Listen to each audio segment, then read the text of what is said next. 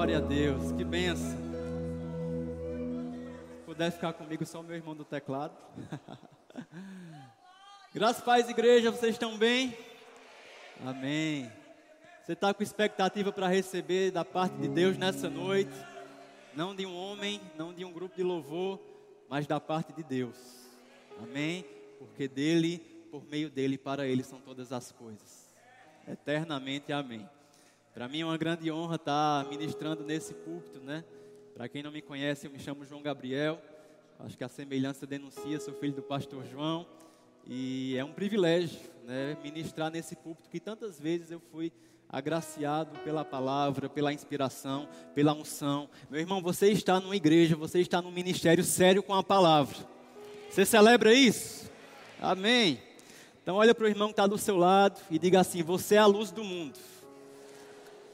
Essa inspiração veio ao nosso pastor Tiago, né? ele não está aqui hoje, porque está na conferência de ministros lá no sul. Muitos ministros também você não vai ver aqui essa noite, porque estão recebendo uma porção, estão ministrando lá também. Mas eles vão voltar com uma porção dobrada para trazer para nós. Amém? Eu queria que colocasse aqui uh, o versículo de Mateus capítulo 5, no verso 14. Esse texto fala sobre esse tema da vez, né? Luz do mundo. E eu queria que a gente lesse junto, Mateus 5, verso 14. Se você quiser abrir para me acompanhar. A Bíblia diz: Vocês são a luz do mundo. Quem é a luz do mundo, irmão? Diga, sou eu. Olhe para o seu irmão e diga, é você, irmão. Vocês são a luz do mundo. Não se pode esconder uma cidade construída sobre um monte. E também ninguém acende uma candeia, uma luz e coloca debaixo de uma vasilha. Pelo contrário, coloca num lugar apropriado e assim ilumina a todos que estão na casa. Assim brilhe a luz de vocês diante dos homens, para que vejam as suas obras e glorifiquem ao Pai de vocês que está nos céus. Aleluia. Sabe, irmãos, eu me recordo né, de um, um exemplo que meu pai costumava usar e que eu acho muito pertinente para esse nosso tema, né? E ele fala: imagine você numa situação, talvez podemos pegar aqui um exemplo, né? Na frente do estacionamento aqui da igreja, no campo de futebol, em uma área que não tem tanta iluminação, e você vê algum irmão, alguma irmã tateando no escuro, como, como quem está procurando alguma coisa. Você consegue imaginar essa situação? O que você faz, irmãos? Talvez você pegue o seu celular, porque você sabe, existe uma ferramenta no meu celular, né, além de, das várias ferramentas que ele tem, chamada lanterna. E você vê aquele irmão tateando no escuro e prontamente você liga a sua lanterna e você diz: Irmão, eu tenho luz, o que é que eu posso te ajudar? O que é que você está procurando? Você tem consciência de uma ferramenta natural que você tem que pode ajudar a necessidade de alguém. Irmãos, espiritualmente, tem muita gente aí fora tateando no escuro, buscando sentido para a vida, buscando propósito, até mesmo apenas sobrevivendo, decidiu de buscar, desistiu de buscar. Mas você tem, irmãos, espiritualmente também, não só uma lanterninha como essa, mas uma luz, Cristo em vós, a esperança da glória. Aleluia. Você é uma dispensa espiritual, meu irmão, onde pessoas devem chegar a você encontrar salvação, encontrar conselhos sábios, encontrar cura divina. Se você não entendeu, as pessoas devem encontrar em você salvação, conselho, cura divina, respostas em Cristo Jesus, porque você é a luz. Diga assim: Eu sou a luz.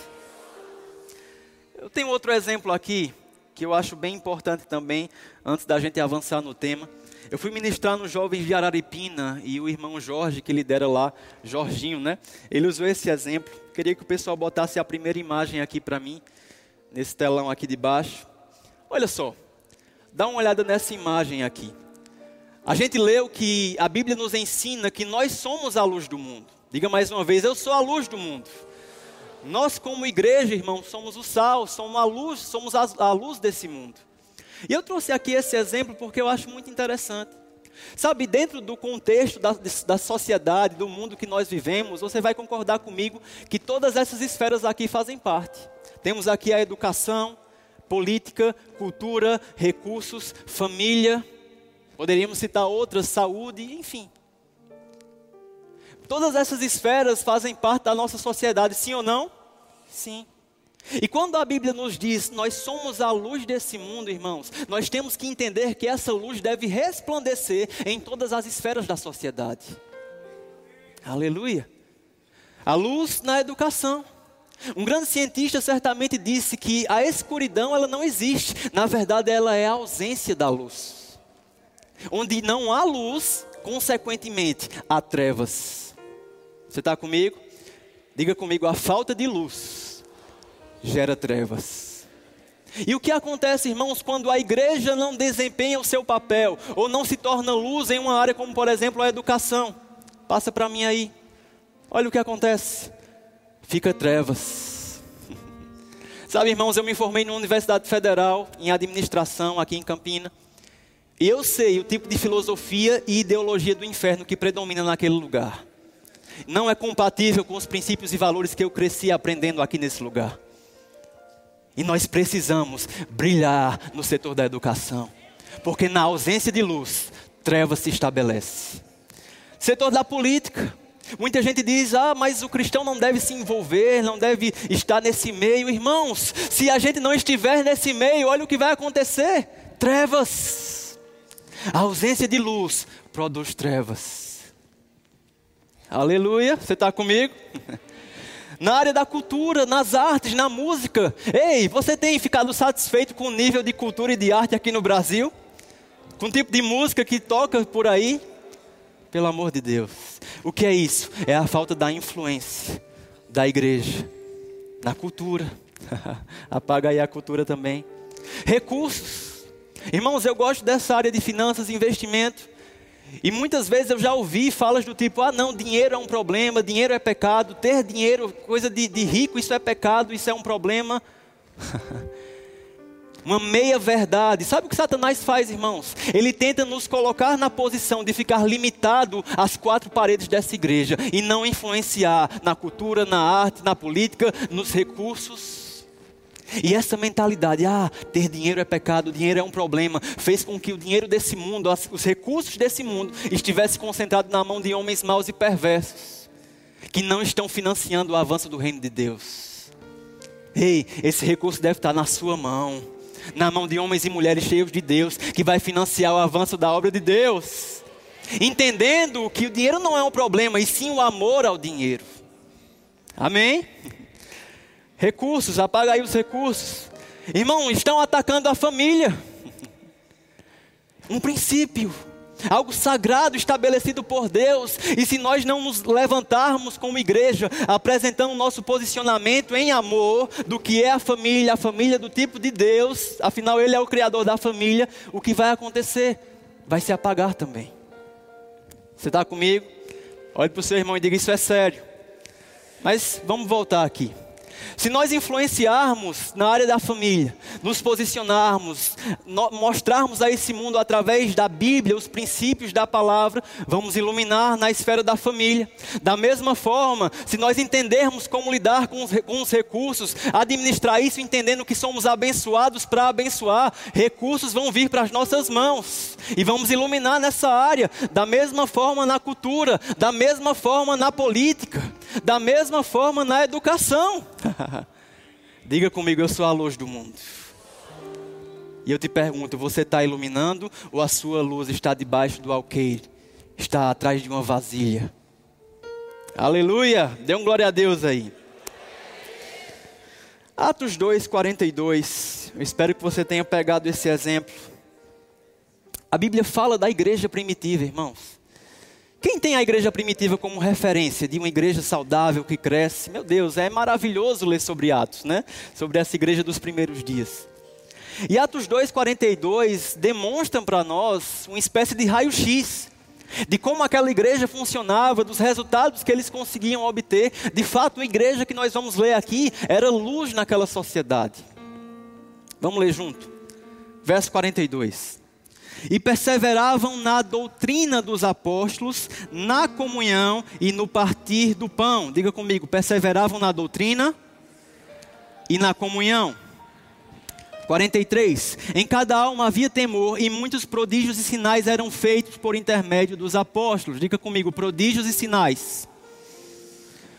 44 todos que creram estavam juntos e tinham tudo em comum. Vendiam as suas propriedades e bens, distribuindo o produto entre todos à medida que alguém tinha necessidade. Diga comigo, generosidade.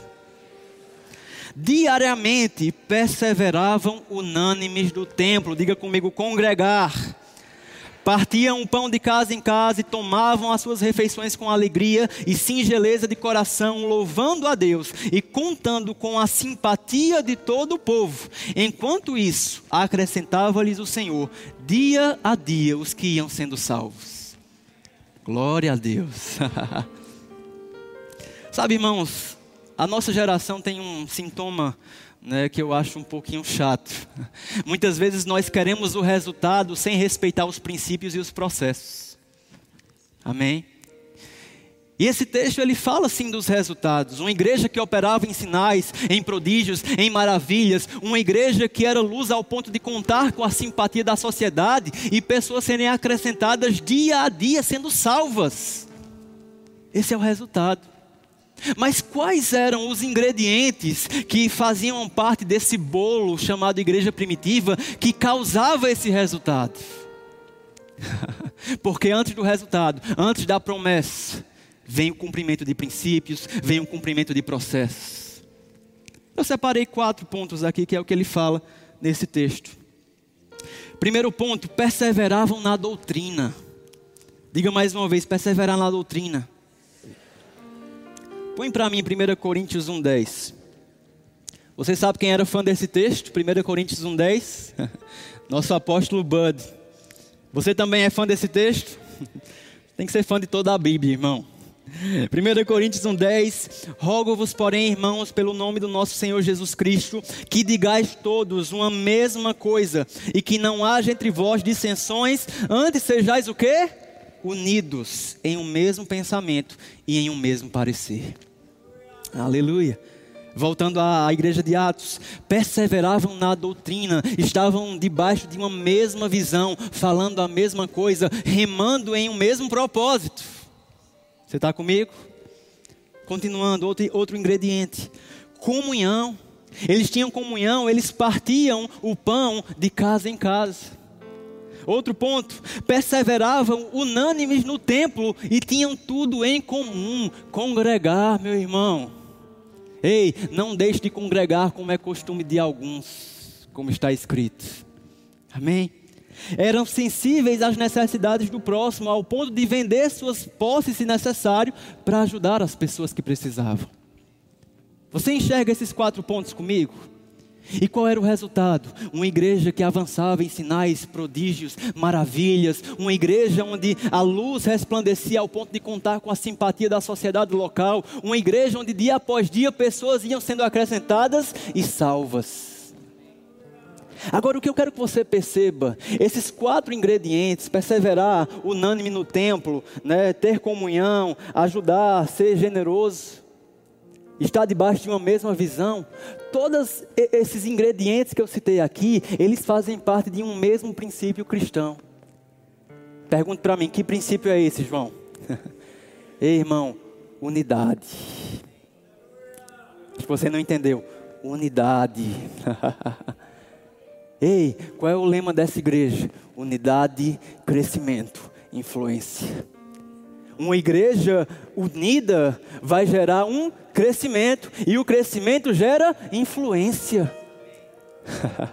eles partiam o pão juntos, eles estavam de casa em casa, eles perseveravam no, no, templo, estavam debaixo de uma mesma visão, unidade. E a unidade trazia o que? O crescimento, pessoas iam sendo salvas e acrescentadas à igreja.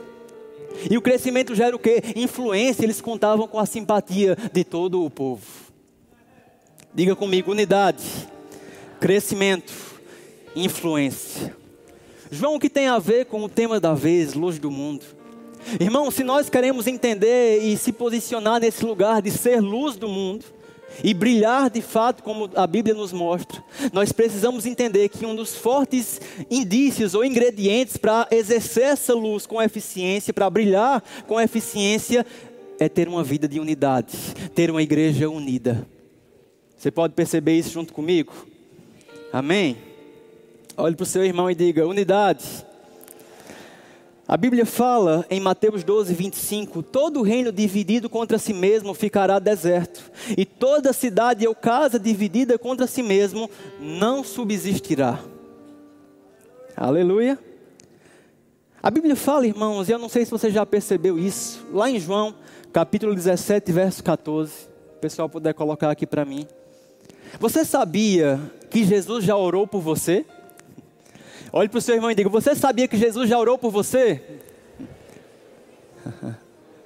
Vamos descobrir como é esse mistério aí, então, né? João 17, 14. Pedi para vocês abrirem, mas eu nem abri. Vamos lá. João 17, no verso 14. Olha o que a Bíblia diz. Eu lhes tenho dado a tua palavra e o mundo os odiou, porque eles não são do mundo, como também eu não sou. Diga assim: Eu não sou desse mundo. Não peço que os tires do mundo, e sim que os guardes do mal. Eles não são do mundo como eu também não sou. Santifica-os na verdade, a tua palavra é a verdade. Assim como tu me enviastes ao mundo, eu também os enviei ao mundo. E a favor deles eu me santifico a mim mesmo, para que eles também sejam santificados na verdade. Agora observe o verso 20. Olha isso, gente. Não rogo somente por estes por estes discípulos, por estes que já creem em mim. Não rogo somente por estes, mas também por aqueles que vierem a crer em mim por intermédio da Sua palavra. Você veio a crer em Jesus pela palavra? Então diga assim: Jesus estava orando por mim. diga ao seu irmão: Jesus estava orando por você. Não rogo somente por estes, mas também por aqueles que vierem a crer em mim pela palavra. Isso é muito forte, irmãos. Enquanto não tiver gente nascendo de novo, essa oração de Jesus está valendo para essa pessoa. oh, aleluia. E que motivo é esse que fez Jesus, alguns instantes antes uh, da crucificação e de todo aquele processo, orar ao Pai? Que coisa tão grandiosa era essa que é uma oração que reverbera até as nossas vidas hoje em dia? Vamos descobrir. Verso 21. A fim de que todos sejam um. Como tu, ó Pai, és em mim e eu em ti, também sejam eles em nós. Para quê? Para que o mundo veja, para que o mundo creia que tu me enviaste. Que eles sejam um, para quê? Para que o mundo veja a luz brilhar. Verso 22: Eu lhes tenho transmitido a glória que me, me tens dado Aí ele repete: para que sejam um, como nós somos, eu neles e tu em mim, a fim de que sejam aperfeiçoados na unidade, para que o mundo conheça que tu me enviastes e os amaste, como também amaste a mim. Você pode dar um glória a Deus, irmão? Eu não sei se você percebe, mas Jesus ele cita em dois momentos nessa oração a mesma coisa.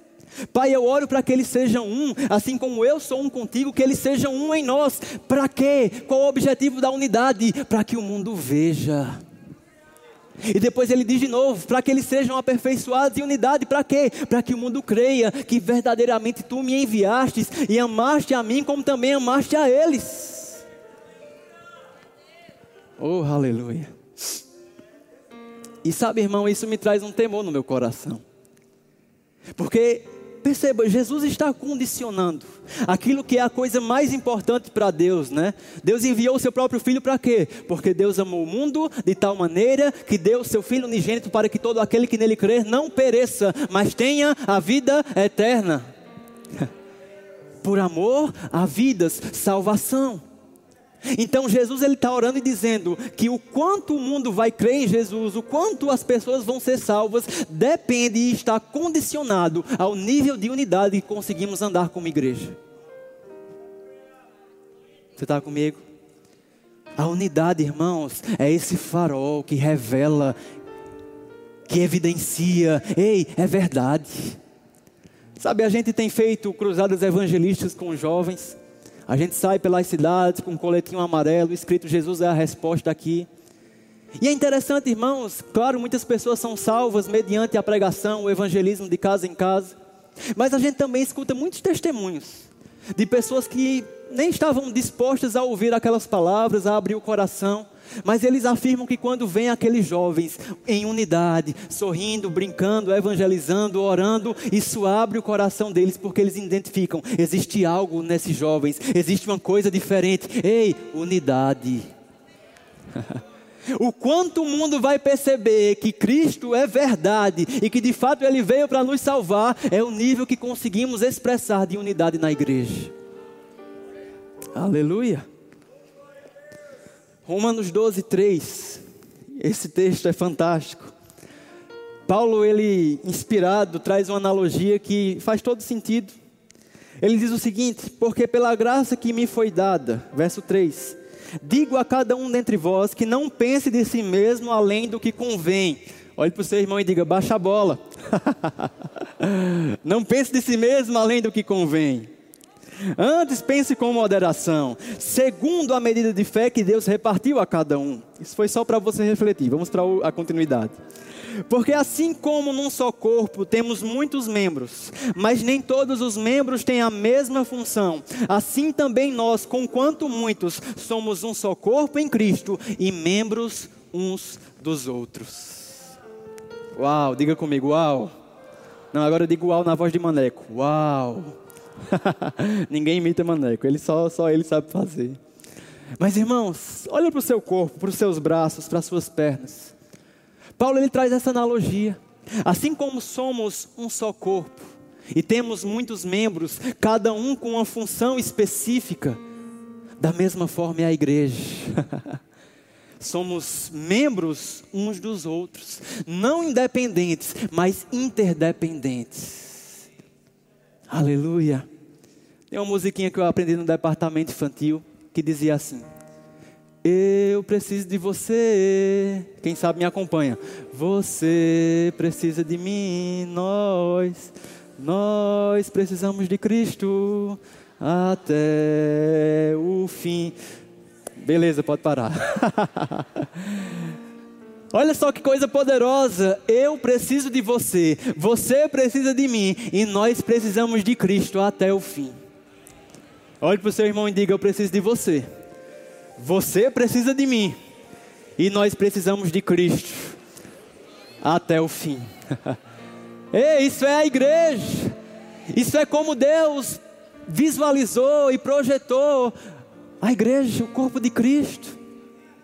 Agora, irmão, se Jesus, como cabeça desse corpo, ele define um objetivo de ir para tal lugar e a perna não, não quer ir ou não faz esforço para ir, para ir, o que acontece? Cada membro tem que cumprir a sua função. Aleluia. Tem um exemplo que vai nos ajudar. Deixa eu ver quem eu vou envergonhar. Vem cá, Pedrinho. Algum diácono traz uma cadeira aqui para cima, por favor. Bota aqui em cima. Obrigado, meu irmão. Traz a bolachinha aí, mamô. Vá, rapaz. Voltou com um estilo de cabelo diferente. Inspirado em Chitãozinho e Chororó. Líder de jovens tem que envergonhar mesmo. Vamos lá. Essa, essa pequena brincadeira aqui reflete algo que vai ser importante para a gente. Baixa mais. Pedro tem um desafio em 30 segundos de comer essa bolacha sem usar as mãos. E você vai torcer por ele, tá? Uma, duas, meia, valendo. Eita, já, irmão? Vai, devagar, devagarzinho. Vai, Pedro. Pe... Ixi, mano. A última, viu? Devagar. Usando a sobrancelha. É. Mais uma. Devagarzinho, viu?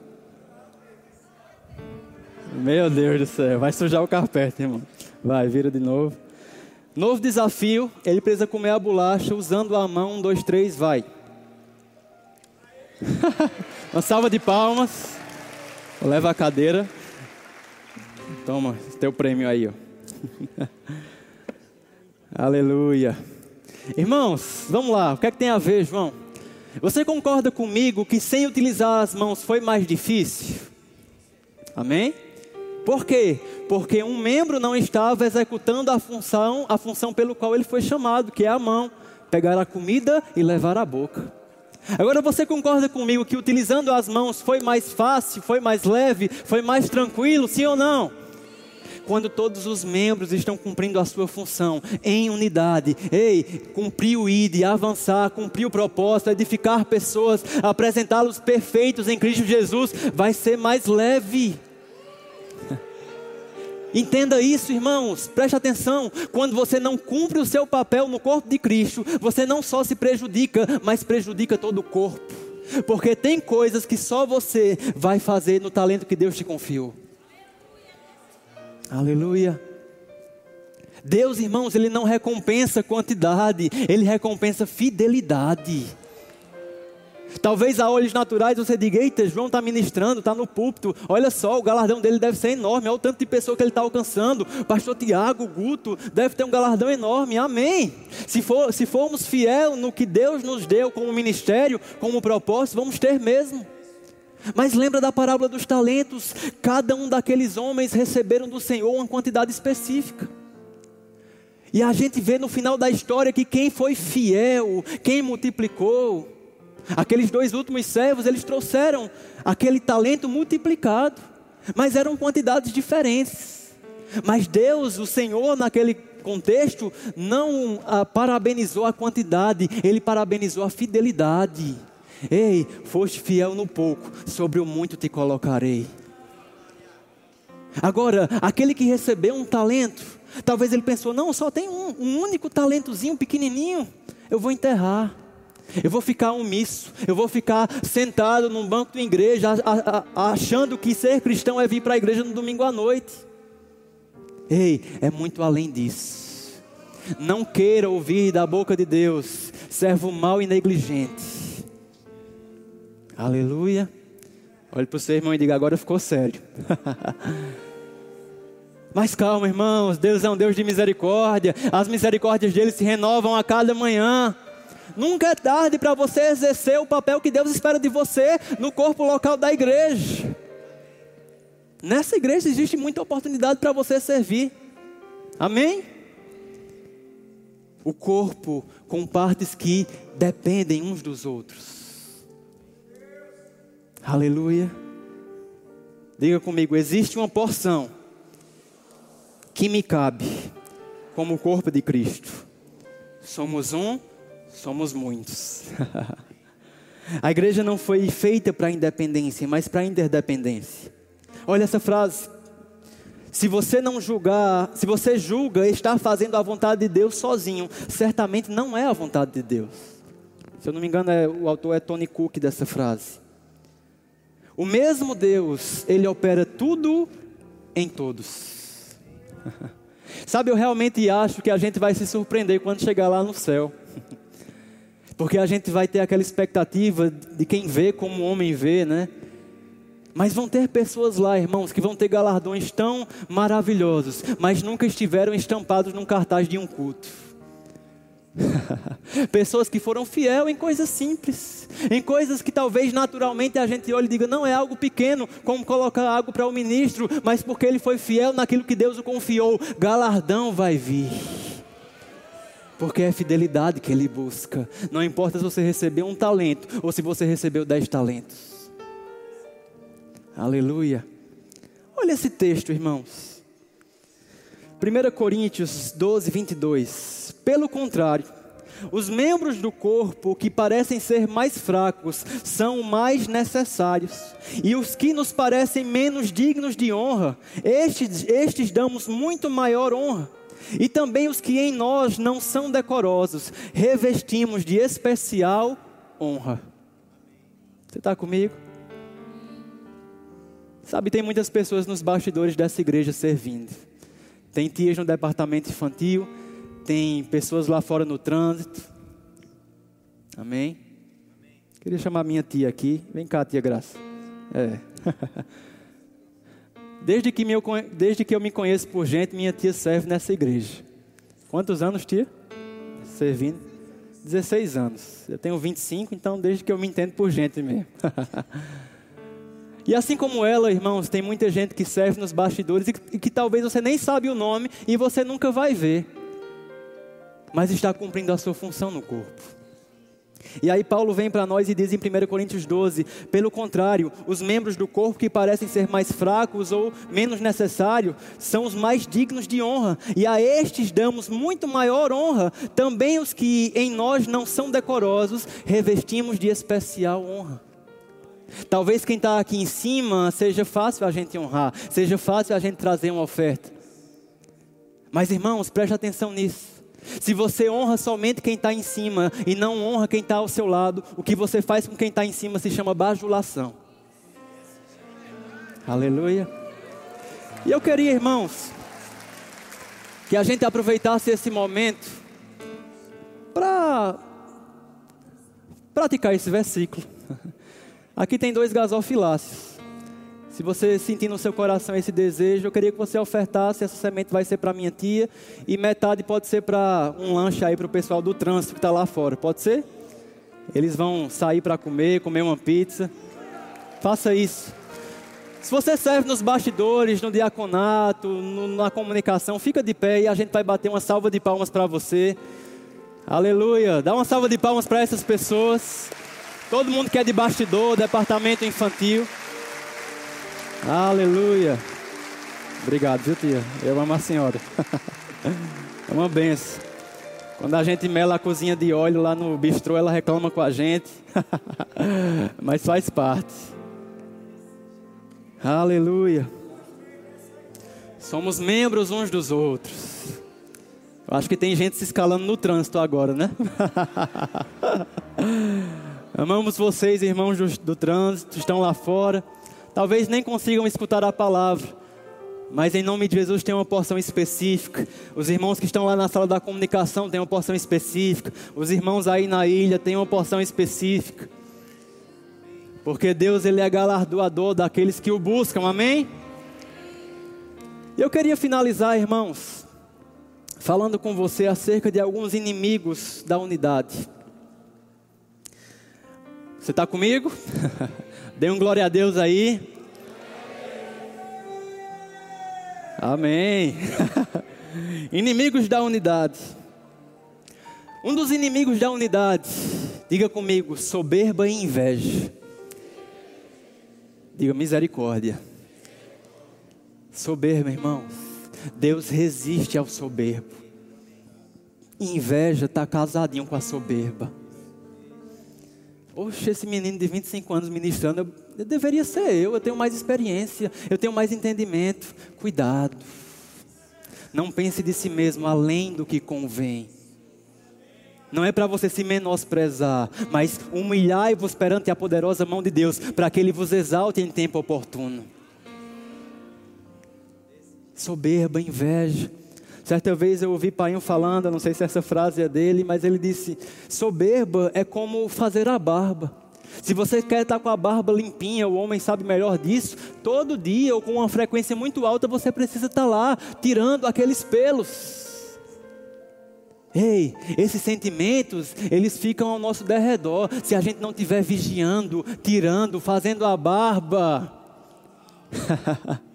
Diga para a pessoa que está do seu lado: você precisa todos os dias, vigiar, para que soberba não chegue no seu coração, nem inveja. Aleluia. Outro inimigo da unidade, competição. Sabe, irmãos, fazemos parte de um ministério maravilhoso, temos uma palavra maravilhosa, mas não estamos aqui para competir com os nossos irmãos de outra igreja ou de outras denominações. Meu pai fala algo que eu considero muito importante. Onde quer que haja um filho de Deus ou alguém que reconheceu Jesus como seu Senhor e Salvador, essa pessoa é meu irmão, é minha irmã, independente da placa da igreja. Aleluia! Sabe, irmãos, o pastor Bud chegou aqui e houve sim uma resistência, houve algumas falas até mesmo de irmãos de outras igrejas. Mas em nenhum momento ele retrucou, em nenhum momento ele combateu. Na verdade, a gente tem testemunhas dele ofertando cadeiras para outras igrejas, para uma outra igreja. Olha esse texto. A Bíblia diz em 1 Coríntios 3:1 Eu, porém, irmãos, Paulo falando aqui, não vos pude falar como a espirituais, e sim como carnais, como crianças em Cristo. Leite vos dei de beber, não vos dei alimento sólido, porque ainda não podeis suportá-lo, nem ainda agora podeis, porque sois carnais.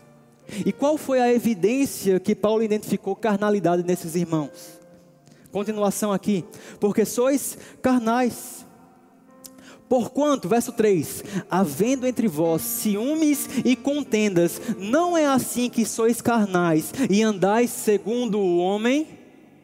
Diga comigo, ciúmes. Diga comigo, contendas. Competição, irmãos, não vem de Deus. e é um inimigo da unidade que nós devemos cortar do nosso meio. Não é só chorar com os que choram, é sorrir, celebrar com a vitória do seu irmão. Se ele cresce, você cresce. Se eu cresço, você cresce. Aleluia. Continuando. Eita Jesus. Fofoca, irmãos.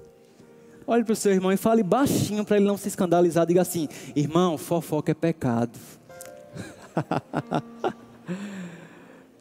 Fofoca é pecado, irmãos. Essas conversinhas paralelas, falar mal de liderança, cuidado. Ah, João, mas é uma fala tão besta, eu só estou comentando algo que aconteceu. Provérbios 6,16. Seis coisas o Senhor aborrece, o Senhor não gosta. E a sétima, sua alma abomina.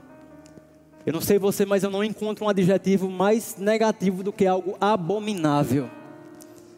Seis coisas aborrece e a sétima ele abomina. Vamos contar. Primeiro, olhos altivos, língua mentirosa, mãos que derramam sangue inocente, coração que trama projetos iníquos, pés que se apressam para correr para o mal, testemunha falsa que profere mentiras. E a sétima, o que semeia contenda entre os irmãos. E às vezes isso começa com uma fofoquinha.